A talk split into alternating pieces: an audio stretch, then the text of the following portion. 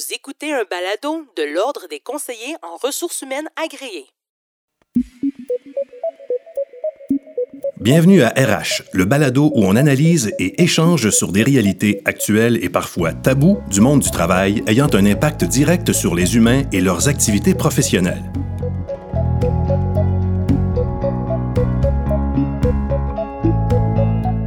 Bonjour, euh, chers auditeurs, et merci d'être à l'écoute de RH, le balado. Euh, je profite du moment pour vous rappeler que si vous n'avez pas encore eu l'occasion d'écouter nos deux derniers épisodes sur la diversité et l'inclusion, soit l'épisode 14 et 15, vous pouvez le faire en tout temps sur votre plateforme d'écoute préférée. Aujourd'hui, pour poursuivre notre réflexion sur le thème de la diversité, nous voulons vous amener au cœur d'un sujet d'actualité et souvent sensible, celui de la discrimination. Évidemment, qui dit discrimination dit aussi les mesures pour la contrer. Pour discuter et approfondir le sujet, nous avons le plaisir d'accueillir parmi nous Madame Marie-Thérèse Chicha, professeure titulaire à l'École des relations industrielles de l'Université de Montréal et titulaire de la chaire en relations ethniques de l'Université de Montréal. Ainsi que Madame Heidi Gaudet, CRHA, associée chez Fauve et Associés. Bonjour Marie-Thérèse, bonjour Heidi. Bonjour Chantal. Bonjour Chantal. Merci euh, d'avoir euh, d'avoir accepté euh, notre invitation. comme je le disais d'entrée de jeu, lors des deux derniers balados, on a discuté de l'importance de valoriser la diversité, puis on a parlé aussi de la façon dont on peut créer des cultures inclusives au sein des organisations.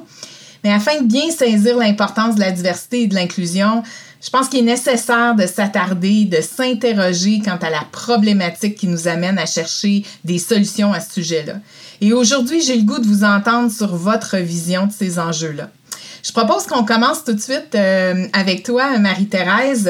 Peux-tu nous aider à, à démêler tous ces concepts-là? C'est quoi la ou les différences entre diversité, inclusion, équité et discrimination?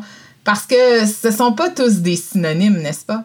Oui, effectivement. En fait, euh, souvent, on les utilise l'un à la place de l'autre, ou on les utilise ensemble, on les confond, ou on utilise l'acronyme EDI, qui veut dire euh, équité, diversité, inclusion, euh, comme si tous étaient plus ou moins équivalents. En fait, c'est la discrimination qui est à l'origine de la problématique parce que la discrimination a un impact qui est l'iniquité sur le marché, enfin sur le marché du travail, c'est ce qui nous intéresse ici.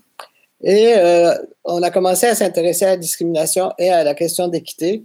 Par la suite, on est passé à la diversité et par la suite, on a ajouté aussi l'inclusion. Donc, il y a une évolution dans le temps. Quand on parle de discrimination, on réfère au domaine des droits, au domaine juridique, des droits de la personne, des chartes des droits, aux atteintes à l'égalité euh, en, raison de certains critères comme le sexe, l'âge, l'origine ethnique, euh, la présence d'un handicap, etc. Et euh, quand on parle de discrimination, on parle aussi d'interdiction et de sanctions. Maintenant, quand on parle de diversité, on réfère plutôt aux aspects économiques, aux bénéfices de la diversité. Donc, on n'est plus dans le domaine juridique, on est dans le domaine économique. Et en raison de... Et euh, à ce moment-là, les critères deviennent beaucoup plus flexibles et on est dans le quantitatif, c'est-à-dire la représentation de la diversité de différents groupes euh, dans l'entreprise. Et puis, quand on parle d'inclusion, on passe au qualitatif. C'est-à-dire que ce ne sont plus seulement les nombres qui comptent, mais c'est le sentiment d'appartenance. Euh, il n'y a plus de nous et de vous, théoriquement, et on est vraiment un. Donc, il y a une participation entière de tout le monde à tous les échelons, théoriquement, quand on parle d'inclusion. Je ne sais pas si euh, ça clarifie, mais euh, c'est important de dire ben, que ces, ces concepts sont liés quand même, puisqu'on peut passer de l'un à l'autre mais ils sont différents. Ces jours-ci, on entend beaucoup parler de discrimination systémique. C'est quoi la discrimination systémique? Ben, la discrimination, en fait, il faut voir qu'au début, quand on parlait de discrimination, et jusqu'à maintenant, il y a beaucoup de personnes qui pensent que c'est ça la discrimination. C'est ce qu'on appelle la discrimination directe. Nous n'embauchons pas de femmes, nous n'embauchons pas d'immigrants, nous n'embauchons pas de personnes handicapées. Donc ça, c'est vraiment de la discrimination qui est liée directement à la caractéristique euh, interdite euh, par la charte. Ensuite, on est passé euh, à la discrimination indirecte. Par exemple, nous exigeons cinq années d'expérience canadienne pour embaucher un candidat ou une candidate. Ça, évidemment, ça exclut les immigrants d'office. Donc, la discrimination directe, c'est dire on ne veut pas d'immigrants. La discrimination indirecte, c'est dire nous voulons cinq années d'expérience en sachant qu'il y a très peu d'immigrants, par définition, qui ont cinq ans d'années d'expérience, alors que cette expérience n'est pas nécessaire.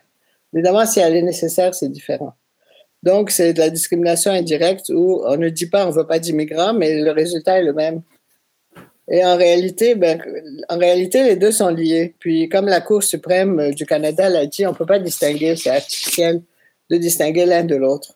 Et puis, si on arrive à la discrimination systémique, dont on parle beaucoup ces jours-ci, ben, elle comprend la discrimination directe, la discrimination indirecte, mais elle va plus loin. Parce qu'elle reconnaît que le résultat, c'est-à-dire l'exclusion ou la semi-exclusion, est dû à un cumul de pratiques, de règles, de comportements, de préjugés, etc., qui aboutissent à l'exclusion et qui résultent de l'action de plusieurs acteurs, les employeurs, l'État, euh, les individus eux-mêmes qui vont internaliser euh, l'exclusion dont ils sont victimes. Je peux vous donner un exemple si vous voulez, mais... Euh, oui, certainement. Allez-y. Si on prend par exemple le domaine de l'informatique, où on sait qu'il y a peu de femmes, et c'est une préoccupation. Je sais que même dans les universités, on se demande comment ça se fait que le nombre de femmes a diminué, alors qu'on s'attendait à ce qu'il augmente d'une année à l'autre. Alors pourquoi il y a peu de femmes dans l'informatique? Est-ce qu'on dit on ne veut pas de femmes Non, ce n'est pas le cas. Euh, mais il y a de la discrimination indirecte aussi. Puis il y a surtout, par exemple, les femmes qui sont intéressées par, euh, qui s'intéressent à ce, domaine vont un peu se renseigner avant de, s'inscrire euh, à l'université, par exemple. Or, on constate, et c'est dans les journaux même, qu'il y a du harcèlement, qu'il y a un traitement différent des femmes parce qu'elles accèdent beaucoup plus difficilement à des postes élevés. D'ailleurs, quand on a entendu dernièrement les cas de d'entreprises qui avaient euh, justement euh, un, climat de harcèlement, etc., mais ben, tous les euh, supérieurs, tous les cadres supérieurs, c'était des hommes. Et c'est comme ça dans la plupart des entreprises d'informatique. Donc, les femmes n'arrivent pas à accéder à des postes supérieurs, sauf peut-être en marketing ou des, des, domaines qui sont plus spécifiques ou gestion des ressources humaines. Ensuite, au moment de choisir, ensuite, il y a un profil qui se dégage dans les carrières informatiques, c'est nerd entre guillemets. Donc, la personne qui, à tout heure du jour ou de la nuit, est prête à se consacrer au développement de nouveaux jeux, au développement parce qu'il faut être rapide, le mettre rapidement sur le, sur le marché, euh, dépasser les concurrents, etc. Et donc, ça, c'est pas propice vraiment à la conciliation travail-famille. Donc, euh, ça, ça, exclut également les femmes.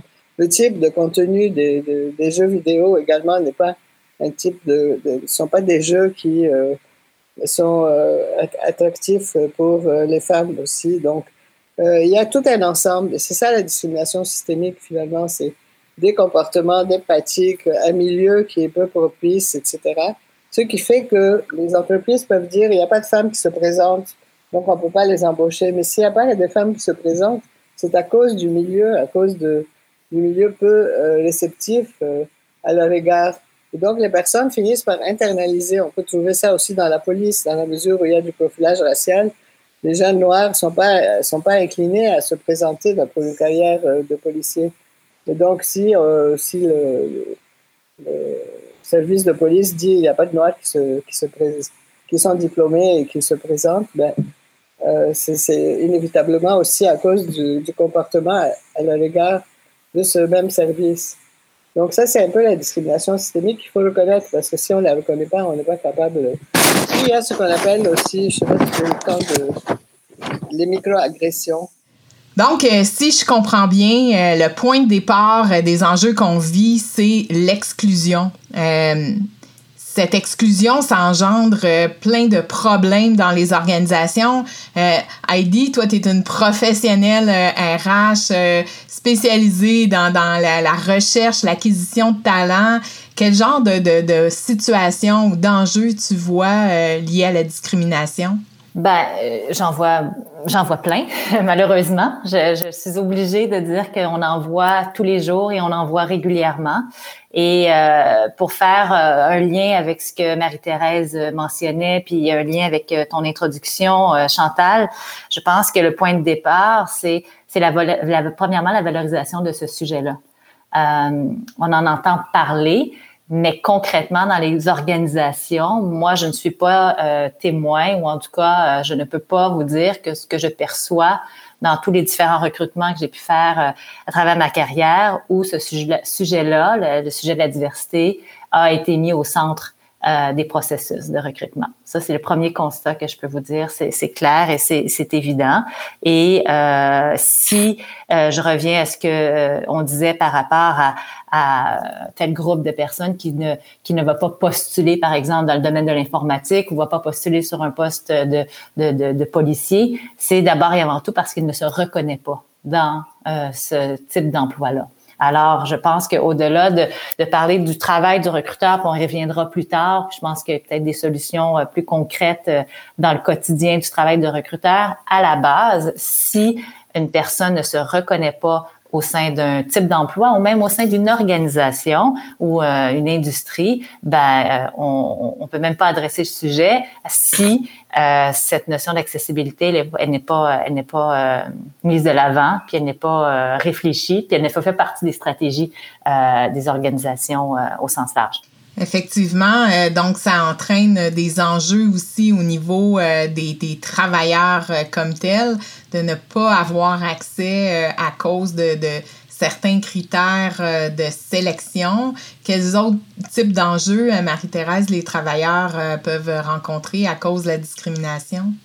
Ben, en fait, le, je, je, dirais que le petit nombre de, par exemple, supposons que c'est une femme dans un métier non traditionnel ou euh, un immigrant qui arrive, euh, je sais pas, de Haïti ou d'Afrique subsaharienne.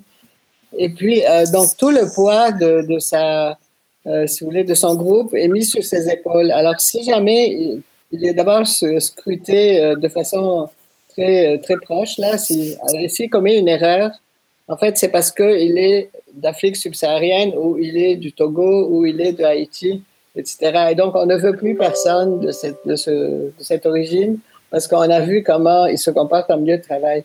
Donc, c'est un poids extrêmement lourd sur les épaules de une seule personne. Par contre, s'ils sont plus nombreux, à ce moment-là, d'abord, ils forment un réseau, ils se soutiennent, ils se donnent des informations, etc. Et il n'y a pas juste une personne qui représente sa nationalité ou son origine. Euh, L'autre euh, chose également que je voulais souligner, c'est parce que vous demandez au niveau des euh, ressources humaines, qu'est-ce qu'on peut faire, etc. Mm-hmm. Malheureusement, ce que ce qu'on constate, c'est que les ressources humaines dans les euh, dans les entreprises reflètent en fait euh, cette exclusion et l'entretiennent. Et quand on a, il y a une, une étude de, de, la commission des droits et de Paul Hyde, qui est professeur à l'UCAM, qui a été faite sur des CV fictifs qui ont été envoyés. Et c'est un des résultats quand même très frappant, c'est que ce sont les gestionnaires de ressources humaines qui ont exercé la plus grande discrimination, le plus grand taux de discrimination à l'égard des personnes qui avaient un nom à consonance étrangère. Donc, on voit que c'est vraiment les, ressources humaines sont euh, très importantes et sont en grande partie aussi responsables de cette exclusion. Puis ce que je peux ajouter à ça, c'est bien sûr, parce que les ressources humaines et recruteurs, c'est la porte d'entrée ce sont eux qui, font le filtre. Alors, euh, euh ils portent, euh, ils portent évidemment le message. c'est eux qui sont les représentants des valeurs de l'organisation. Puis c'est eux qui vont s'assurer de cette accessibilité-là. Donc, ça fait partie de leur métier. Donc, bien sûr, c'est c'est c'est évident que c'est ce groupe-là qui joue ce rôle-là. Mais c'est, je pense qu'ils sont, à tort ou à raison, la conséquence de tout ce qui se passe avant dans cette discrimination-là, bien sûr. Et c'est un rôle, puis je pense que c'est pour ça qu'on se parle aujourd'hui, entre autres, c'est, un, rôle euh, que les ressources humaines doivent me, mener, prendre le leadership pour prendre la conscience de ce que c'est, de ce qui se passe, et de mettre ces discussions-là au cœur des, euh, des activités quotidiennes et des plans d'action. Euh, de l'emploi puis de l'accessibilité à l'emploi. Puis ça, en ce moment, encore une fois, je le dis, je ne le vois pas tant que ça malheureusement. Donc, la, la, prochaine étape pour euh, nous amener vers des solutions concrètes, puis faire la, la différence dans la vie euh, des gens et des organisations, c'est probablement, et, dites-le moi si je me trompe, toute la prise de conscience. Cette prise de conscience qui peut nous amener à questionner euh, nos pratiques. Puis, si on les questionne, on peut trouver des solutions différentes. comment on peut arriver à prendre conscience, par exemple, de nos billets, de nos actions discriminatoires, peut-être du fait qu'on fait des micro-agressions, tant au niveau individuel, organisationnel ou même collectif? Comment, comment on fait ça, Marie-Thérèse? Mais d'abord, si je peux revenir sur les microagressions, mm en fait, les microagressions, ça fait partie de la discrimination systémique, mais ce hmm. sont des, euh, des actes euh, qui, qui, paraissent euh, parfois très subtils et qui ne sont pas comme, par exemple, directement offensants ou font de l'exclusion. Je peux dire, par exemple, il y a, le, il y a ce qu'on appelle des micro des micro-insultes, par exemple, parce qu'il y a trois sortes de micro-agressions qu'on peut trouver dans les entreprises. Micro-insultes, c'est par exemple euh, ce que plusieurs euh, des étudiants que je connais qui travaillent comme sur, comment dire, qui prennent des appels téléphoniques pour des grandes compagnies. Oui, des centres d'appel. Oui, des centres, oui, c'est ça, pardon. et des centres d'appel. Et donc, ils reçoivent des appels et comme ils ont un accent étranger, parfois les, les, clients vont dire, moi, je veux parler à un Québécois ça, c'est vraiment une micro-insulte et c'est terrible pour les personnes qui euh, reçoivent ça euh, euh, au fur et à mesure. Ou aussi un cas comme a, comme mentionné, qu'il y avait de l'argent qui avait disparu de la caisse de l'entreprise et tout de suite, on a accusé l'employé d'origine africaine, comme si c'était vraiment quelque chose, enfin, ce sont des, des préjugés qu'on a. Et là aussi, c'est une micro-insulte. Un micro-assaut, c'est de dire, par exemple, Comment ça se fait que tu parles aussi bien le français à quelqu'un qui a étudié le français depuis sa plus tendre enfance, mais parce que simplement est étranger? Ça, c'est vrai, on me l'a dit moi aussi d'ailleurs. Et puis, euh, aussi, par exemple, je, cite ce cas parce que je trouve ça vraiment. Euh, c'est une, résidente en médecine d'origine européenne et qui, dans son pays, le jour de notre anniversaire, on, on vient à notre hôpital ou là où on travaille avec des gâteaux qu'on offre euh, aux collègues. Alors, elle est arrivée euh, avec une boîte de gâteaux qu'elle avait apportée pour ses collègues. Et ça, une de ses collègues lui a dit, tu sais, ici, on ne fait pas ça. Mais aujourd'hui, on va accepter quand même ce que tu nous offres. Elle a été évidemment très blessée parce qu'elle voulait faire un geste qui était gentil. Mais ça, c'est un micro-assaut. On ne va pas aller devant la commission des droits de la personne dire, euh, voilà, on a refusé mes gâteaux, on m'a fait telle remarque. Mais jour après jour, ça, ça mine beaucoup le, tout, le sentiment d'inclusion. Il n'y a pas d'inclusion quand on... Puis il y a aussi la micro-validation, c'est que de vérifier tout le temps, par exemple, là aussi dans le milieu médical, euh, j'ai pu constater ça, des infirmières qui vont tout le temps euh, regarder par-dessus, faire, euh, comment dire, valider des prescriptions faites par un médecin immigrant auprès d'autres médecins, est-ce qu'il a fait la bonne prescription, etc. Donc ça aussi, c'est une micro... Alors tout ça, ça fait partie des microagressions qui sont très réelles et qui euh, s'ajoutent les unes après les autres. Donc, je pense que ça, c'est une formation euh, qui devrait être donnée euh, aux personnes. Maintenant, c'est très difficile de, surveiller tout le temps tout ce qui se passe, mais je pense que c'est important. Puis, la formation, je pense c'est très important, mais la formation est importante avec le contact c'est-à-dire que c'est comme quand vous apprenez une langue étrangère. Si vous ne la pratiquez pas, vous allez l'oublier rapidement. Eh bien, la formation à la diversité ne sert à rien s'il n'y a pas de diversité dans, dans l'entreprise. Donc, il faut que les deux soient simultanés. Il faut arriver au, bon moment pour qu'il y ait cette euh, prise de conscience-là.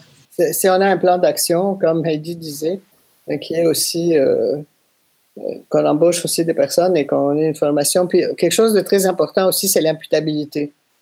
C'est-à-dire que si euh, s'il y a des candidats qui sont présentés à un poste et que parmi eux, il y a des immigrants, des, femmes, ou, et que personne n'a été retenu pour être embauché, c'est d'exiger de, de, la personne qui est responsable du recrutement comment ça se fait qu'aucune d'entre elles n'a été retenue. Et ça, l'imputabilité, on a vu que ça a donné des effets euh, positifs. Puis je rajouterais à ce point-là, euh, Marie-Thérèse, en effet, parce que l'imputabilité, c'est beau d'avoir un sujet comme celui-là qui paraît bien, on ne veut pas juste être dans le paraître. Et ce que ça prend, c'est ça prend des plans d'action, puis ça prend quelqu'un ou des personnes ou des groupes de personnes qui sont responsables de, de le faire avancer, de le faire vivre dans les organisations. Et je pense que il y a plusieurs personnes qui vont euh, mettre ces beaux termes-là sur leur site web, qui vont mettre ça comme faisant partie de leur culture et de leurs préoccupations. Mais si ça se passe pas vraiment sur le terrain, ça veut rien dire. On est juste dans le paraître. Alors, je pense qu'il faut que ce soit le recruteur ou le partenaire d'affaires ressources humaines ou même le, directeur général, mais il faut que quelqu'un ait le leadership et, en effet, comme dit Marie-Thérèse, l'imputabilité de ces dossiers-là pour que ça vive pour vrai. Parce qu'en ce moment, euh, euh, ça peut pas être juste des, beaux mots.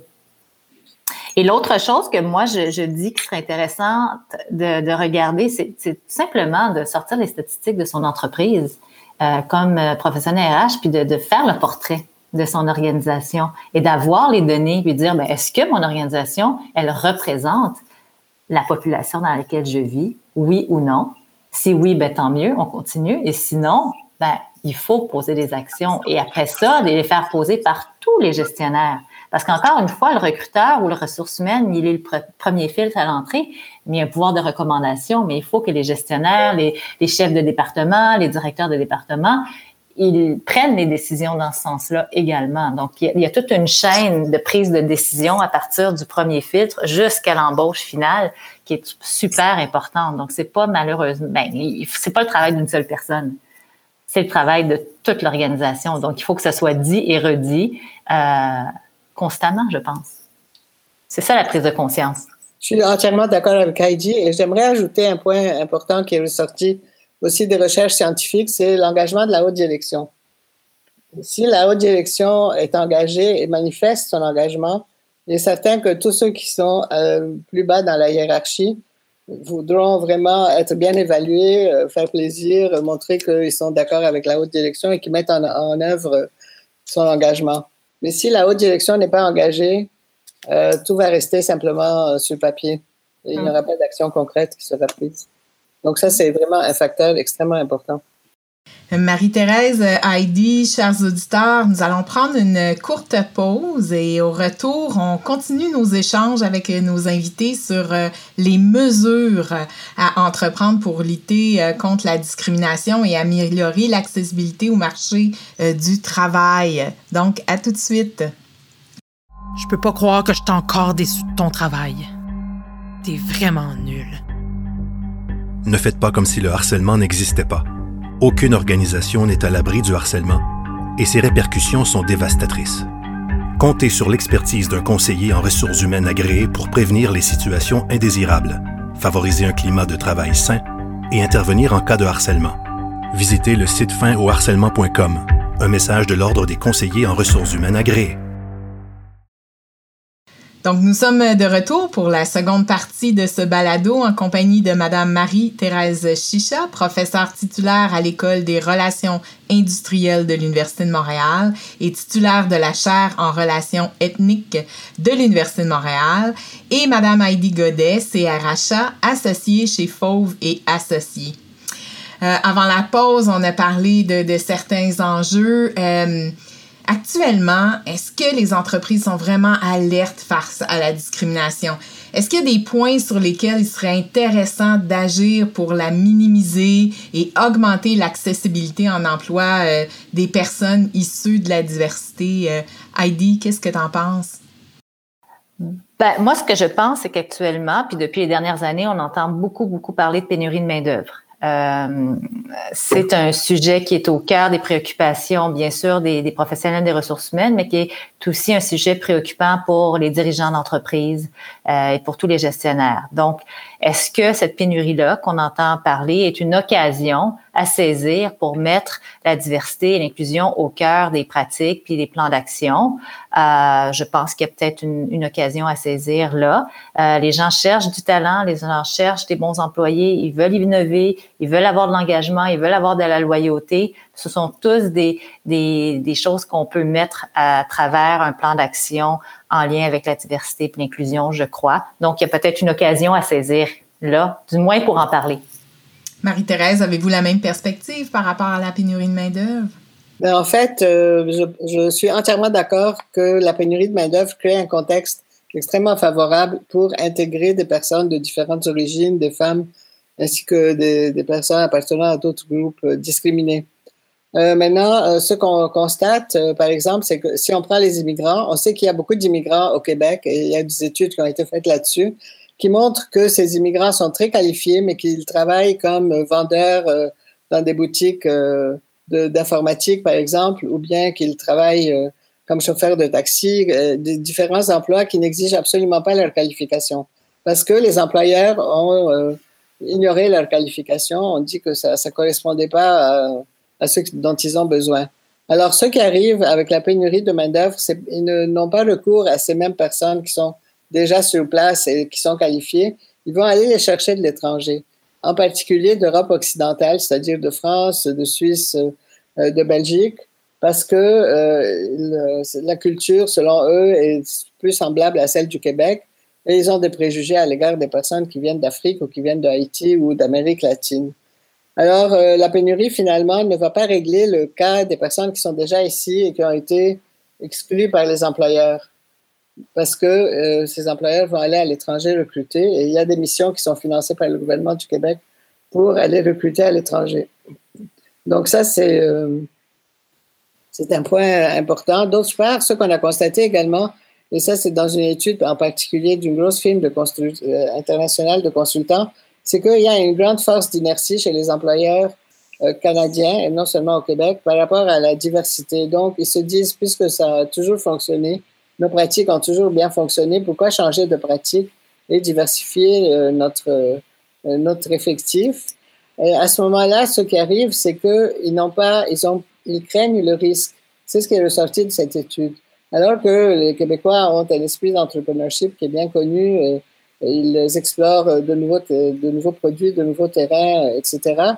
En ce qui concerne les ressources humaines, ils sont beaucoup plus conservateurs et plus euh, euh, prudents. Et donc, s'ils ne prennent pas le risque, et ce n'est pas un risque énorme parce qu'ils ont des critères de recrutement de toute façon, euh, s'ils ne prennent pas le risque, eh bien, la diversité ne sera jamais euh, réelle dans les entreprises. J'aimerais peut-être rebondir sur ça, la notion de risque. Je trouve ça très intéressant parce que c'est au cœur, en tout cas, moi, des discussions que j'ai tous les jours avec mes clients. Dans un processus de recrutement, quand on demande à un recruteur, un professionnel des RH, d'un chasseur de tête, d'un cabinet de recrutement de nous aider à recruter un profil spécifique, qu'est-ce qu'on veut finalement? On veut diminuer notre, notre risque. Et ce risque-là, c'est s'assurer qu'on a la personne la plus qualifiée qui va combler le poste le plus rapidement possible. Donc, je pense qu'au cœur du problème, il y a une notion aussi des entreprises qui veulent donc trouver la bonne personne qui va être, à leurs yeux, la plus opérationnelle le plus rapidement possible. Donc, peut-être la notion d'efficacité, de performance dans les organisations oblige à dire, ben, moi, si je trouve le candidat le plus rapidement possible et qui est le plus proche de ce que je connais et de ma réalité, j'ai l'impression que je prends moins de risques. J'ai l'impression que j'aurai quelqu'un qui sera plus fonctionnel plus rapidement. Donc, c'est pour ça que je vais toujours aller dans à peu près les mêmes directions et dans les mêmes pratiques. Puis j'aime bien ce que Marie-Thérèse disait parce que finalement, c'est quoi le vrai risque? C'est comme euh, ça fait peur, mais qu'est-ce qui fait peur? C'est que la personne soit fonctionnelle ou un petit peu peut-être plus euh, à niveau dans trois mois plutôt que dans un mois ou dans six mois plutôt que dans, trois semaines. Tu c'est ça finalement. Et là, après ça, ben, ce risque-là, on le diminue parce qu'on peut aussi combiner notre politique de diversité avec une bonne politique d'inclusion, une vraie politique d'inclusion. Donc là, on diminue le risque aussi, prétendu, si je peux dire, mais le risque que les gens peuvent s'imaginer que si on a une personne qui n'a pas tous les critères obligatoires qu'on pensait avoir besoin, puis que ça va prendre un petit peu plus de temps de l'intégrer, ben euh, si on, on, a une bonne politique d'inclusion puis d'intégration de nouveaux, employés, ben, peut-être que ce risque-là finalement il va diminuer. Donc, euh, dans le fond, ce que je comprends, c'est que dans la réalité des entreprises que vous connaissez, que vous étudiez, euh, présentement, l'accès, l'intégration au marché du travail des personnes euh, issues de la diversité, c'est pas un, portrait très reluisant, très positif. Quel est-il, ce, ce portrait-là, Marie-Thérèse? Qu'est-ce qui ressort de, de, de vos recherches, des données auxquelles vous avez accès? Mais en fait, euh, si on veut regarder les progrès qui ont été faits, mm-hmm. euh, il faut voir que c'est très différent selon les entreprises, selon le groupe, etc. C'est pour ça que euh, je sais qu'on utilise souvent cette expression, les personnes issues de la diversité, mais la diversité est multiple. C'est ben, pas la même chose pour les personnes handicapées que pour les femmes, que pour les immigrants, que pour euh, d'autres d'autres groupes. Et même à l'intérieur de ces groupes, c'est différent selon la profession. Par exemple, si on prend les femmes, c'est pas la même chose dans le domaine de la construction ou dans le domaine de l'informatique ou dans le domaine de, des cadres supérieurs, par exemple. C'est pas la même problématique. Donc, euh, il faut vraiment aller plus au niveau micro pour euh, tirer des conclusions. on sait que les femmes, par exemple, ont fait beaucoup de progrès pour, euh, dans les postes de cadre intermédiaire. Mais dans les postes de cadre très supérieur, il suffit de regarder un peu le marché du travail, les déclarations, les différentes activités qui sont faites. Et on voit que c'est presque exclusivement des hommes blancs qui sont dans les postes les plus, les plus, les plus élevés. Bon, on parle beaucoup de Sophie Brochu, mais justement, c'est la seule. Hydro-Québec, si on regarde la Caisse de dépôt, si on regarde euh, d'autres euh, institutions euh, très importantes au niveau du Québec, ben il n'y a pas de femmes qui sont à la tête de ces institutions. Donc, je pense qu'il y a eu des progrès, mais ces progrès sont limités. Alors que si on parle des femmes, du côté des femmes, elles ont fait énormément de progrès, puisque maintenant elles sont plus, en plus grand nombre dans les universités, dans, la plupart des disciplines. Euh, le niveau d'instruction est beaucoup plus élevé que les hommes. Mais malgré ça, elles restent en arrière sur le marché du travail et il ne faut pas oublier aussi la question salariale. C'est-à-dire que même lorsqu'elles accèdent à des postes supérieurs, il semble qu'il y a un écart salarial entre elles puis leurs collègues masculins. Est-ce que c'est euh, la même chose que tu constates, Heidi, dans la pratique? Est-ce que tu as souvent des, des, discussions sur la diversité euh, avec tes clients? Ben, le constat que je peux vous dire, c'est que très rarement. Tu sais, si je, je, réfléchissais à la question dans les derniers jours, puis je me disais, ben nous, par exemple, si je prends l'exemple de chez Fauve, où on a l'occasion d'accompagner euh, plus d'une centaine de clients dans une année, euh, et des clients qui sont de tout type d'organisation, la grande, la petite, le secteur privé, le secteur public, ben je peux à peine vous dire qu'il y a 5 de ces clients-là qui auraient peut-être dit que dans leurs critères, dans notre prise de besoin, dans la compréhension de leurs besoins de recrutement, que la diversité faisait partie de leurs préoccupations. Euh, ce que j'ajouterais aussi, l'autre constat que je, je fais, c'est que quand on regarde ceux qui ont mis, qui ont mis en place des programmes de diversité et d'inclusion, qui en parlent par exemple sur euh, sur leur site web, qui ont des plans d'action, que ça fait partie de leur planification stratégique, on en voit quelques-uns, mais on le voit surtout dans les grandes entreprises. On le voit beaucoup dans les secteurs euh, parapublics, les organismes euh, de, tout genre, mais très, très, très rarement est-ce qu'on va le voir dans la PME. Et c'est probablement ça qui reflète aussi le marché de l'emploi au Québec, c'est que le Québec, c'est que c'est presque composé de, PME, en tout cas en grande partie. Puis les PME, ben, ils ne sont pas là aujourd'hui, en tout cas de, ma perspective à moi, de ce que je peux voir. C'est pas au cœur de leurs préoccupations, du moins je regardais le palmarès euh, que, que, la BDC fait, où ils reconnaissent les meilleures pratiques euh, dans les entreprises. Et puis il y avait bon, euh, il y avait un certain nombre d'entreprises qui avaient qui avaient été nommées, qui avaient gagné. et je regardais la liste et il y avait que de grands, presque quasi de la grande entreprise. Donc, on peut dire que depuis le début du balado, on a vraiment parlé qu'il y a des problématiques, des enjeux très réels en lien avec la discrimination, mais heureusement, euh, on peut regarder du côté euh, des actions, des solutions pour contrer euh, la discrimination. Donc, selon vous, par où on doit commencer? Qu'est-ce qui existe présentement en matière de, de pratiques, d'initiatives, de programmes, de lois? C'est quoi les premières actions là, pour les auditeurs qui, nous écoutent?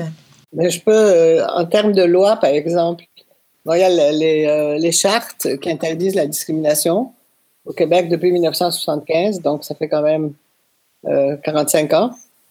Euh, la charte, malheureusement, n'est pas très souvent appliquée dans des cas de discrimination au travail, notamment pour, en cas d'origine, dans le cas de l'origine ethnique ou de l'origine étrangère. Ensuite, il y a les programmes d'équité en matière d'emploi et les programmes d'accès à l'égalité, équité en matière d'emploi au niveau fédéral, accès à l'égalité au niveau du Québec. Et ces programmes d'accès à l'égalité au niveau du, au niveau fédéral sont des programmes qui sont obligatoires pour toutes les entreprises et, euh, euh, la fonction publique, etc., qui relèvent, euh, les entreprises qui relèvent du fédéral. Au Québec, malheureusement, le champ d'application des programmes d'accès à l'égalité est encore très restreint. D'abord, on comprend mal les, programmes d'accès à l'égalité. Alors, une entreprise va dire, moi, j'ai 10% de minorités visibles, donc j'ai atteint mon... Je suis, je suis représentative de la situation. Or, 10% de minorités visibles, s'ils sont tous en bas de l'échelle, ce n'est pas ça l'accès à l'égalité. L'accès à l'égalité, c'est qu'ils occupent des emplois qui correspondent à leur qualification. Et je me rappelle même, j'avais visité un ministère et le ministre ou la ministre qui était, euh, euh, c'était une réunion, euh, une réunion sur des programmes d'accès à l'égalité ou d'antidiscrimination. Tous les sous-ministres qui étaient là, qui provenaient de différents ministères, c'était des hommes blancs. Et ensuite, je, parlais à la ministre et elle me disait, ben, on engage quand même pas mal de minorités visibles chez nous et euh, on était au, rez-de-chaussée, à l'entrée du ministère. Et oui, elle me fait signe. Donc, les, les, minorités visibles qui étaient là, c'était les gardiens de sécurité.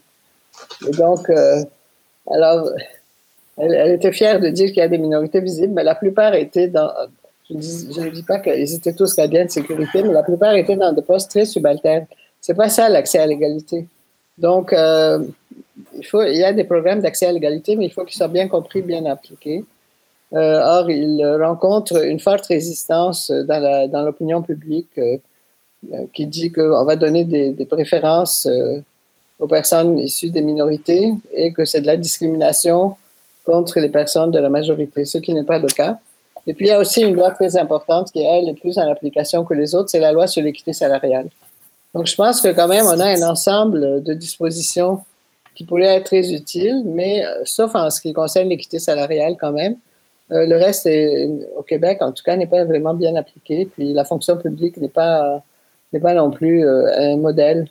Et quand on dit la haute direction, ben, la haute direction au Québec, c'est la, fonction publique et les cadres supérieurs, les sous-ministres, etc. Donc, je pense qu'on a des lois, mais on ne les applique pas vraiment. Et, euh, oui, allez-y. Quand, vous demandez si, euh, la coercition est, une solution, euh, toutes les études, sans exception, ont montré que s'il n'y a pas de coercition, il n'y a pas d'action. Alors, les entreprises ne vont pas d'elles-mêmes aller embaucher des, personnes handicapées, etc., pour le bénéfice des personnes handicapées, mais elles vont le faire si elles sont obligées de le faire. Euh, et donc, euh, on remet tout le temps en question la coercition, mais c'est le seul facteur qui garantit le succès. C'est une condition nécessaire. C'est pas suffisant, mais c'est une condition nécessaire. Donc, euh, je ne suis pas moi-même en faveur de la coercition pour la coercition. C'est pas une valeur, mais c'est la, la réalité montre que c'est ça qui fonctionne dans, les entreprises, euh, tous les deux, vous avez vu dans les exemples, les entreprises euh, avec lesquelles tu travailles, par exemple, Heidi, euh, est-ce qu'il y a des choses qui se font qui sont particulièrement inspirantes ou efficaces? Ben, moi, ce que je pourrais dire, oui, tout, tout ce que Marie-Thérèse mentionnait, on l'entend puis on le voit dans les écrits. Hein, on le voit sur euh, les descriptions de postes. Euh, bon, euh, mais est-ce que c'est, c'est vraiment vécu? j'en doute. Mais ce que j'aurais envie de dire dans, dans les choses concrètes qu'il faut faire aujourd'hui, puis c'est, ça, ça revient, puis je, je vais vraiment mettre mon chapeau de recruteur, c'est qu'aujourd'hui, un recruteur, pourquoi on a changé le nom dans les dernières années, puis qu'on appelle ça maintenant des conseillers d'acquisition de talent? Il y a une raison, je pense, pourquoi ce terme-là, qui était à l'époque la dotation, puis qui était le recrutement classique, est devenu de l'acquisition de talent. C'est parce que c'est toute cette notion-là de, pénurie de main-d'œuvre probablement, puis d'accessibilité. C'est-à-dire qu'aujourd'hui, c'est la fonction d'acquisition de talent se rapproche de plus en plus d'une fonction de marketing. Et, euh, et, je pense que les équipes d'acquisition de talent doivent se coller aux équipes de marketing et de communication dans les organisations. Et on en voit tout plein qui font des très, très, très belles initiatives pour, euh, bien sûr, euh, faire valoir leur branding, leur, leur, leur, image de marque et puis leur, euh, leur culture organisationnelle, mais aussi pour parler à différents bassins de candidats. Euh, et ça, c'est une occasion, je pense, à saisir pour dire, ben moi, si je veux avoir plus de femmes dans mon organisation, ben je vais mettre de l'avant des programmes qui parlent à ces femmes-là. Euh, des programmes de développement de leadership, par exemple, euh, qui peuvent être attrayants parce que justement, dans notre entreprise, on a envie de faire euh, évoluer et de développer les femmes dans notre organisation vers des postes de leadership et de, développement.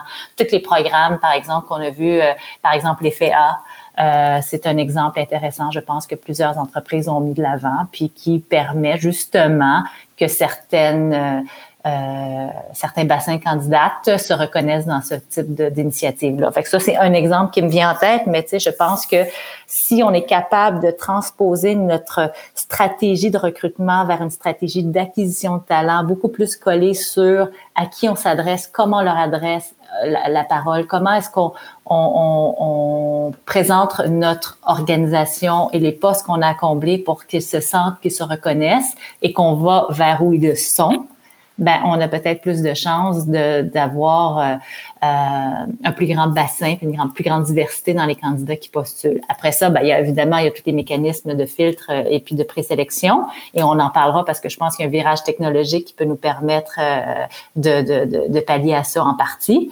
Mais euh, faut penser, je pense aujourd'hui recrutement comme une notion d'acquisition de talent, de marketing et de marché. Et je pense qu'il y en a qui le font de mieux en mieux, de ce que je peux voir.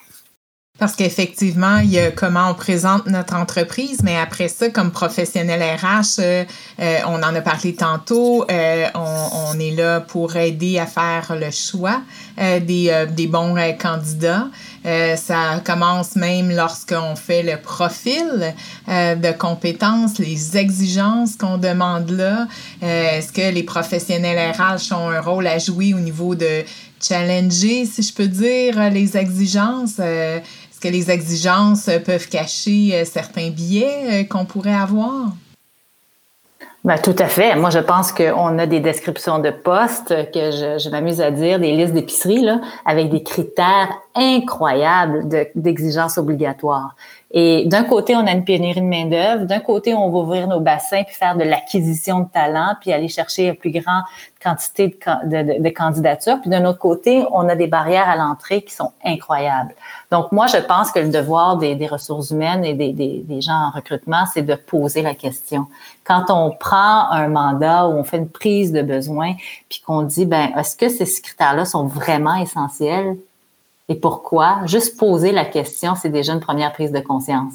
Et il y a probablement plusieurs critères obligatoires qu'on pourrait rendre des critères, euh, des atouts finalement, et euh, des critères non essentiels, mais qui sont bien évidemment des atouts. Plus on en a, plus on est content, là, bien sûr, mais de d'ouvrir de, cette, cette discussion-là vers moins de critères obligatoires, je pense que c'est un premier pas. Donc, simplement, c'est très simple. Moi, ce que je pense, c'est qu'il faut juste, à chaque fois, on s'assoit avec notre gestionnaire embaucheur, qu'on s'assoit avec euh, notre patron, qu'on est dans une occasion de définir un profil de compétences, simplement de poser la question, est-ce qu'on a vraiment besoin de ces critères-là? Est-ce qu'on a vraiment besoin de toutes ces années d'expérience-là? Est-ce qu'on a besoin d'exactement cette expérience et cette expertise-là?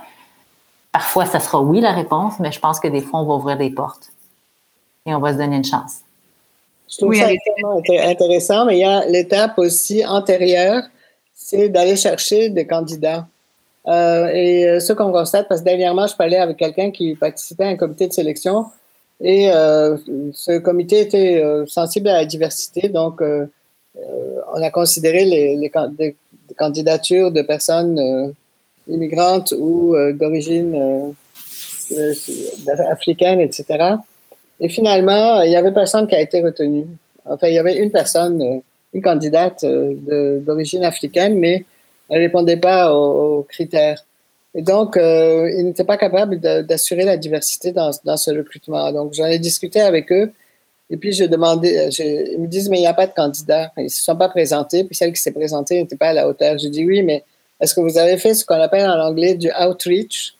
En fait, il faut aller les chercher. Il faut aller trouver où ils sont que ce sont des personnes aussi qui ont internalisé ces, échecs successifs qu'elles ont rencontrés sur le marché du travail. Et donc, euh, à la suite de ces échecs, elles se présentent même plus à des, postes. On ne sait pas où elles sont, mais elles ont les qualités qu'il faut. Donc, il faut aller les chercher. ils n'avaient pas fait ça. Alors, je pense qu'ils ont recommencé. Je ne sais, pas ce qu'ils ont fait, s'ils ont recommencé ou non le, le concours. Mais je pense que ça, c'est une condition très importante. Sinon, on va dire toujours qu'il n'y a pas de candidat. Et s'il n'y a pas de candidat, évidemment, euh, on ne peut pas euh, inventer un candidat fictif. L'autre chose que je voulais dire aussi dans la question de recrutement, c'est vrai que les exigences sont très importantes, puis on a tendance à, à les accumuler. Euh, mais quand on regarde les cadres très supérieurs, vice-président, président, etc., ce sont, en tout cas d'après ce que je, je, vois et ce que je lis, c'est beaucoup les affinités personnelles. Donc, le président va chercher un vice-président avec lequel il a des affinités. Ils jouent au golf avec lui, ils sont allés à la même université, le même type de diplôme, ils se connaissent depuis longtemps, etc. Et euh, parmi ce cercle restreint qu'on appelle parfois Old Boys Network, euh, il n'y a pas d'immigrants, il n'y a pas de femmes. Donc, ça va perpétuer l'image actuelle à cause de cette recherche d'affinité personnelle pour pouvoir bien fonctionner au, plus haut niveau de l'entreprise. Je ne sais pas si Heidi euh, oui, euh, tout à Oui, ben je, je, le vois. Je le vois peut-être un peu moins parce que c'est sûr que le président va s'entourer peut-être de gens avec qui des affinités euh, personnelles, bien sûr, mais il va surtout, et de plus en plus, je pense que ça, ça fait partie du discours, je l'entends, je, je, le mentionne et euh, ça fait partie de nos conversations, la complémentarité des équipes. Mm-hmm. Et ça, je pense que c'est encore là quand on disait de mettre au cœur de nos discussions, quand on démarre un processus de recrutement, bien sûr, de poser la question, comme je le disais tantôt, est-ce que c'est vraiment obligatoire et si oui, pourquoi? Puis ensuite de ça, dire, ben, nous, notre valeur dans notre entreprise, c'est l'innovation, c'est la performance, c'est de se dépasser. Mais je pense qu'une question bien facile et évidente que devrait poser, c'est de dire, ben, est-ce qu'on recherche donc une complémentarité d'expertise? Si oui, elle se le reflèterait comment? Et ça, c'est des questions que je pense qu'il faudrait mettre dans, la, dans, dans, dans les questionnaires de, de, de, des recruteurs pour s'assurer qu'elles les posent, ces questions-là. Puis peut-être qu'ils vont les poser dix fois puis ils n'auront pas de réponse, mais à un moment donné, ça va, ça va faire partie de, de, inconsciemment probablement des choses qu'il va falloir que les gestionnaires incluent dans leur euh, dans leurs critères et, euh, et, et d'avoir des équipes diversifiées c'est ça, ça devrait être euh, l'équation gagnante pour avoir des équipes performantes. Parce qu'il faut garder ce jargon-là aussi dans les discussions avec les dirigeants puis avec les, les présidents d'entreprise, dire ben moi je veux de la performance, comment je vais en chercher? En innovant, en ayant des équipes complémentaires, donc en allant vers où les candidats que je recherche euh, pour amener de la candidature? Parce qu'en ce moment le problème là, c'est pas d'avoir trop, les gens ont pas de candidature. Mais oui, parce qu'il y a aussi ce que je voulais dire tantôt, Chantal, excuse-moi, j'ai oublié, c'est toute la notion d'affichage. On a tendance à toujours afficher aux mêmes endroits. Et un affichage aujourd'hui, c'est plus suffisant. Donc oui, on doit faire un affichage, puis oui, on doit dire qu'on recherche tel ou tel type de profil, mais il faut aussi s'assurer qu'il est affiché dans les bons cercles aux bons endroits, avec les bons partenaires, que ce soit les communautés autochtones, que ce soit les partenariats qu'on peut faire avec des organisations euh, qui supportent les, les, personnes handicapées, par exemple. Eux vont s'assurer de diffuser nos postes aux bons endroits. ça, ça fait partie aussi des stratégies. Donc, euh, dernière euh, question, parce que vous avez donné effectivement plein d'exemples très, très concrets euh, de qu'est-ce qui peut être fait dans les conversations avec les clients, dans les actions. on parle beaucoup de plus en plus de technologie. Est-ce qu'il existe des technologies qui peuvent venir aider à, à, contrer la discrimination et qu'est-ce qu'il faudrait, euh, qu'est-ce qu'il faudrait être alerte là, au niveau de l'utilisation de ces euh, technologies-là? Euh, Heidi, de ton côté? Ben, je, je, pense que la technologie, ça peut être un support, ça peut être quelque chose qui aide, bien certainement. je reviens sur, il y a une technologie qui, que quelqu'un m'a m'a fait penser là, cette semaine, c'est aussi, tu sais, quand je parlais tantôt que le recrutement, c'est aussi du marketing, puis c'est aussi l'acquisition de talent, mais tous les outils que nos professionnels de marketing utilisent, là, tous les outils d'analytics, de marché, euh, pour eux comprendre le comportement des consommateurs, ben ce sont des outils qui peuvent très très très bien euh, servir, je pense, l'acquisition de talent. Euh, par exemple, il y a un outil qui s'appelle Talent Neuron de Gartner, qui peut être aussi une façon de bien cibler nos, populations et les bassins de candidats qui nous intéressent.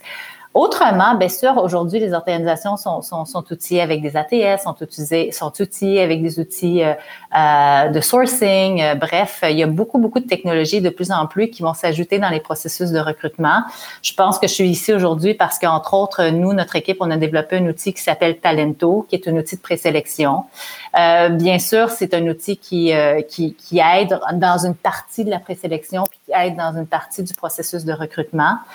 Et euh, je pense que si on automatise certaines parties du processus de recrutement, certains filtres, et que c'est fait par des, euh, euh, des formules et par un, certain automatisme, ben ça va faire prendre conscience au recruteur qu'il a des biais inconscients, fort probablement. Et que si le recruteur s'habitue à faire confiance à son outil automatisé, quel qu'il soit, ben probablement qu'il va arriver sur sa table de, de candidats présélectionnés il va probablement prendre conscience que certain nombre des candidats qui se retrouvent sur, sur son shortlist, comme on dit, sur son comité de sélection, sont peut-être des candidats différents. Des candidats qui n'auraient pas nécessairement vu par ses biens conscients au départ s'il le faisait manuellement et, euh, et euh, de façon plus traditionnelle. Donc, je pense que les outils sont, sont imparfaits. Il n'y a pas un outil qui est parfait. Il y a la notion, euh, Marie-Thérèse me faisait penser aussi la notion de, de, de, de, mettre les noms ou pas mettre les noms. Euh, je pense que ça, c'est un débat qu'on peut beaucoup euh, mettre de l'avant dans, dans, dans les différents outils technologiques, mais je pense que les outils peuvent briser une première barrière, du moins un premier filtre. Marie-Thérèse, une perspective sur l'utilisation euh, des technologies en terminant? Ben, en fait, euh, ça dépend de qu'est-ce qu'on met. C'est un peu euh, ce qu'on met dans l'outil va déterminer le, résultat. Donc, dépendant de la personne qui conçoit l'outil, des critères qu'elle intègre dans cet outil, ben, on va avoir des résultats qui sont plus objectifs ou moins objectifs. Quant à la question de biais inconscient, on en parle beaucoup aujourd'hui, puis aujourd'hui, on peut quasiment toutes les formations dont j'entends parler sont des formations sur des biens inconscients. Mais se former sur les biens inconscients, c'est reléguer à l'ombre tout ce qu'on a dit sur les pratiques, les exigences, euh, les, euh, euh, en tout cas les décisions, les règles, etc. Donc, on continue à parler de biens inconscients comme si c'était vraiment l'obstacle majeur. C'est pas l'obstacle majeur, à mon avis. Et mais c'est une façon de se dédouaner parce que, en fait, si c'est inconscient, c'est pas de la discrimination c'est pas volontaire et puis ça peut pas être non plus euh, amené devant une commission des droits de la personne. C'est comme n'importe quoi qui est inconscient. Alors, euh, je me méfie un peu de cette popularité euh, énorme qu'on a aujourd'hui de la question des biens inconscients qui résulte en mise de côté de facteurs beaucoup plus importants dans l'exclusion et dans la discrimination. Donc, je voulais ajouter ça.